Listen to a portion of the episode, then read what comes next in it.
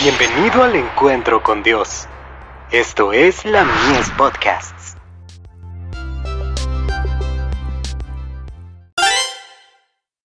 Hijos e hijas de Dios. Confesamos a Cristo. A cualquiera, pues, que me confiese delante de los hombres, yo también le confesaré delante de mi Padre que está en los cielos.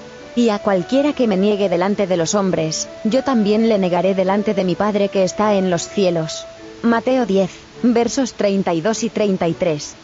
¿Estamos confesando a Cristo en nuestra vida diaria? ¿Lo confesamos mediante nuestra vestimenta, empleando ropas sencillas y modestas? ¿Es nuestro adorno el de un espíritu humilde y apacible, que es de tanta estima a la vista de Dios?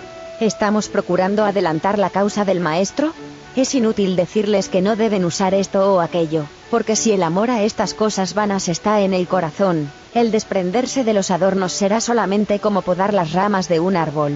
Las inclinaciones del corazón carnal harán valer sus derechos. Debemos morar en él, como el pámpano mora en la vid. Lo que necesitamos es tener el hacha puesta en la raíz del árbol.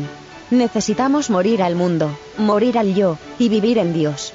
Necesitamos acercarnos más a Cristo, para que los hombres puedan conocer que hemos estado con Cristo y aprendido de Él. De Review Angeral. 10 de mayo de 1892. El que imite a Cristo manifestará abnegación y espíritu de sacrificio.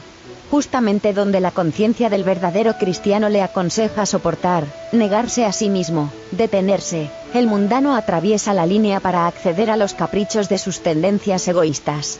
A un lado de la línea se encuentra el seguidor de Jesucristo que se niega a sí mismo, al otro, los complacientes amadores del mundo, preocupándose de la moda, transigiendo con la frivolidad y alimentándose de placeres prohibidos. El cristiano no puede cruzar esa línea. No hay lugar allí para él. The Youth Instructor. 6 de septiembre de 1894.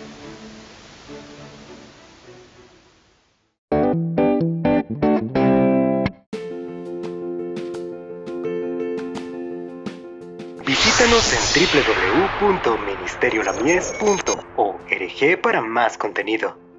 Dios te bendiga.